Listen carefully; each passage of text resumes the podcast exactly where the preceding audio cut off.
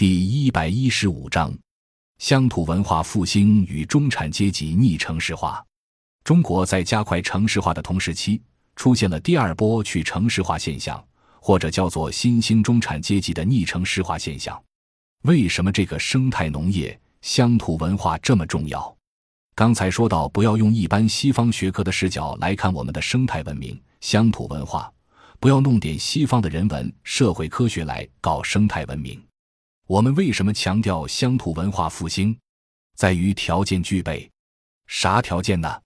第一个条件，工业化已经把人逼得找不着什么水能喝，什么饭能吃。到咱这村里，今天早晨村里人说，我们这都是走地鸡。这走地鸡什么时候成题材了？那鸡本来就满地走，为啥现在大家拿它当回事？承认，我早就很多年不吃鸡了呀。告诉各位，因为搞农业项目研究，我看了各地太多的农业现代化项目，看完一个不吃一个。比如那个工厂养鳖，讲究一立方米水提养几十只鳖，那还是鳖吗？养鸡讲究要四十几天出一批鸡，那还是鸡吗？养鸭子三十几天出一批鸭子，那还是鸭子吗？这么个干法，那不都是激素催的吗？这激素一催。你能不得病吗？你本来就在一个重度污染的空气之中，再加上点重金属、抗生素、激素都吃到你身体里，就把各种各样的病全催出来了。所以城里人不安全。尽管大城市高楼大厦，但如果是上海人，看不见天啊，周围全是水泥的森林，所行走的是柏油的沙漠，喝的是不安全的水，吃的是不安全的饭，住的还是一个最不安全的地方。上海是建在滩涂上啊，放了这么多一吨的钢筋水泥在一个滩涂上，安全吗？重庆是陡坡，这些陡坡放了这么多的水泥，安全吗？稍微来个地震晃一晃呢？中国已经形成了中产阶级群体，比如像我这种人，就算是高收入户了，再加上老师外边讲学，就更是高收入。另外，原来我太太买了一套房子。学校引进人才，又讲了我一套平价的房子，那我家的房子价值就已经是几百万元资产了，算是典型的城市中产阶级。既然我算高收入户，能在高污染的北京待着吗？不能。中产阶级们的心态是什么呢？第一，要求安全，安全上哪找？城里没有，要到乡村去找安全的地方。这个安全需求包含有一种长期安全和短期安全。所谓长期安全，我告诉你们，中国有句老话：“小乱必成，大乱必相。”一旦要真碰上扬州十日、嘉定三屠，碰上南京大屠杀、广岛核爆怎么办？裴田村的吴家，历史上就是因为这种战乱，逃避到咱们裴田山里来，建立了这个村落。我没敢往这方面多说，但是我们已经在和平环境中生长了半个多世纪。每到逢年过节，每到进庙烧香，我都得先祈福和平。我们这代人没赶上战争，全靠老天爷保佑。当前先别内乱，因此我对很多主张激进变革的朋友，老是笑眯眯地告诉他说：“你先烧高香吧，这辈子没赶上打仗，先别急着自己搞乱自己。”没赶上打仗，十几亿人能进入产业资本扩张阶段，乃是人类在资本主义文明阶段的历史奇迹。应该知道，大国产业资本进入扩张阶段，难道世界不打仗吗？西方人因为进入产业资本扩张，三十年里打了两次大战，加上局部战争无数，死人少说的上亿把。中国进入产业资本扩张这三十年不打仗吗？可以相信我们不打仗，因为我们是亚洲原住民文明，不崇尚战争。那如果是西方人，试试不打仗见鬼。那在根上就是打仗的民族，我们在根上就是农耕文明，安土重迁。两种文化根本不同的原因很客观。华夏文明几千年都是灌溉农业，村里集资或村民头劳打了井、修了渠，还往哪跑？跑不了啊！氏族聚居型社区就得子子孙孙愚公移山，又排洪又引水，对不对？所以一旦氏族村社的灌溉渠、排洪渠都修好了，可不就安土重迁了吗？这是毛病呢，还是优点呢？按西方社会科学来算，就是缺点，不自由、不开放嘛。据说这是稳态结构，严重障碍中国向资本主义进步。可是按东方文明来说，出去折腾什么呀？学西方那种殖民化。所以到今天我们都讲不折腾，这话对。我们现在麻烦就在高校的人文社会科学教育是一个西化的折腾教育，就麻烦了。所以，我一方面希望社会各界都能参与乡土文化复兴，但是另一方面，请注意，当中产阶级下乡的时候，当我们地方政府和农民面对这种逆城市化趋势的时候，既要了解城市中产阶级群体的消费特点，又要构建适应这种分散的中小投资者的制度条件。中产阶级带来了乡土社会经济的繁荣条件，因为大家来不是空手白来的。大都带点资源来，至少兜里都带点钱，对吗？而且不在乎花钱，因为城里的东西奇贵还不安全。到乡下来，那真是货真价实。就看刚才院子里边走着的这只鸡，那就是货真价实的。到城里边吃的那叫西装鸡，饲料催出来的未必敢吃。在这吃菜就敢生吃。当年我父母问我：“你搞农业的？”现在什么能吃？我原来还告他们说，那个肥厚的绿叶菜尽量不吃，吃瓜类和果类菜。为啥呢？瓜果类菜相对来讲，至少可以洗或去皮，农药残留不是那么严重。绿叶类菜呢，富含亚硝酸盐，容易致癌。他们就主要吃瓜果类了。后来过了一段时间，我跟他们说，不行了，瓜果类菜也得少吃了。那吃什么呢？吃根茎类菜吧，因为根茎类菜毕竟埋在土下，对吧？又过了些年，我说这又不行了，因为土壤已经毒化了。我们这些人看资料多呀，全国土壤污染图一出来，就发现大城市郊区、沿海地区的土壤大部分属于重度污染地区，越是贫困地区，土壤污染越低。这次我那个搞有机农场的学生没来。现在全国高校学生中被媒体报道最多的，就是我那个博士生石烟，已经一百多家媒体报道了。在座的媒体朋友知道，他就是我们在北京郊区搞的这个小毛驴市民农园的总经理，典型的市民下乡搞都市农业。别以为这是稀罕事，我最近准备帮着浙江把这件事推成国际化。已经有越来越多的上海市民跑到这西山区去承包农宅和菜地，然后把自己家的老人送来，平时就住在浙江农村。浙江现在山区富裕程度远快于平原地区，大量市民资金流入山区，基本都是城市中产阶级已经开始的逆城市化取向的表现。虽然市民们带来的几十亿的资金进浙江山区，可怎么进去的呢？零零散散进来的，根本不是过去各地招商引资的大宗的投资。现在的浙江农民自己把山区搞的是山清水秀，率先进入生态化吗？政府把高污染企业迁出，维护农村和山区的景观，于是山也值钱，山区空气也值钱，山间溪水也值钱，农家有机产品也值钱了，农民建的农家屋都值钱了。上海人一包就包个半层楼。农民盖的三层小楼，半层楼被上海人包了，他随时来，平时户主给维护着就行了。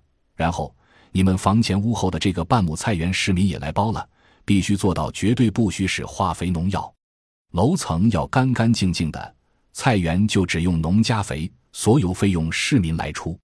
这是能干不能干？大多数能干，为啥呢？市民要保家里老人安全，保子女安全。还得保后代生的孩子别畸形，别先天性疾病呀，那怎么才能保得住？得在乡下找一块干净的地儿，好山好水好土，村里人还得厚道，还得有那种耕读传家的人文传承。我刚才出门时把门锁上，这是城里人的习惯，可当地人说你不用锁门，我们这没人偷东西。农村很多地方，如果民风真的形成了，真是路不拾遗，夜不闭户，所以。我强调生态文明，其实是因为这个社会结构正在发生重大变化。去年年初，中国社科院不是公布一个报告吗？说中国现在中产阶级已经达到三点一亿了，我们成为世界上最大规模的中产阶级国家。美国全国人口三亿，中产阶级百分之七十，是二点一亿中产阶级，比中国少一个亿。老欧盟十五国三点四亿人。中产阶级占百分之七十，才二点四亿，也比我们少八千万。所以，中国现在拥有世界最大中产阶级人群，表现在哪里呢？全球奢侈品消费，中国排第一。它的消费特点上来了，豪华旅游，中国也排第一。这就有点像当年的日本，在八十年代致富以后，特别是八五年广场协议，日元升值了百分之一百以上。日元一值钱，就像现在人民币不断升值一样，日本人就大量出国旅游买东西，满世界都是日本人。现在开始轮到中国人，最近在欧洲去转转，到处都是中国人，哇啦哇啦大嗓门说话。同理，欧洲国家在中产阶级崛起的时候，出现了逆城市化带动的市民农业趋向。搞农业的同志们注意，这可不再是农民为主体的农业。我们过去的政策就是怎么让农民好好发展农业。可是欧洲农业百分之六十的农场是市民经营，市民拿钱做农业投资。市民在乎农业成本吗？当然也在乎，但是不太像农民那么在乎。为了保证生存安全，就得要百分之百地做有机农业生产。因此，现在欧盟国家的农业产品几乎全面是生态化、有机的，至少是绿色的。为什么？是因为市民农业的目的不是要产量，而是要质量、要安全。所以，百分之六十以上的市民经营农业，就带来了欧盟农业的绿色化。对此，我们不理解呀。我们农口的老同志老是在叫板：为啥欧盟不对中国放开农产品市场？为什么不让我们中国的农产品进入？对不起，因为你是不安全食品。我们批评说欧盟设置技术壁垒，对不起，人家其实真实的壁垒是社会壁垒。占比百分之六十的市民农场主不投赞成票，政府就不同意进口中国农业产品，因为市民认为你们大量化肥农药生产的东西是有毒害的。欧盟这儿是市民拿钱搞农业。众所周知，欧洲和日韩的中产阶级可以忍受食品的高成本，只要安全。少数低收入者则靠领取政府补贴的食品券，所以当中产阶级成为中国引领消费趋势的主流人群的时候，要求消费的农产品第一条是质量安全性。总体看，如果我们能够在农民骨干培训中有效地注入绿色安全的概念、生态农业的概念，那将来我们社区大学的本地化知识传承就不会和城里的制式教育体系一样。我们要结合农村的实际，结合社会结构的新变化，这就要有我们的培训方法。什么叫社区大学？社区教育，就是内涵性的体现生态文明多样性和包容性的一种终身教育。为此，就要和十里不同风的各个不同的地方的资源条件结合，就得教育好我们培田农民怎么向外来的人介绍我这的好山好水。参与社区教育的青年人的配合，培田村把自己当地的社区特色文化的周围自然的各种资源好好的发掘出来，变成乡土教育的教材和内容。培田村的社区教育才有特点，才能向外来人介绍客家村社的优势在哪，而不是用大而化之的那些说法，那是不行的。社区教育一定是和社区资源、乡土文化的开掘和本地资源的可持续发展密切结合的。这才能跟村民的需求对接得上。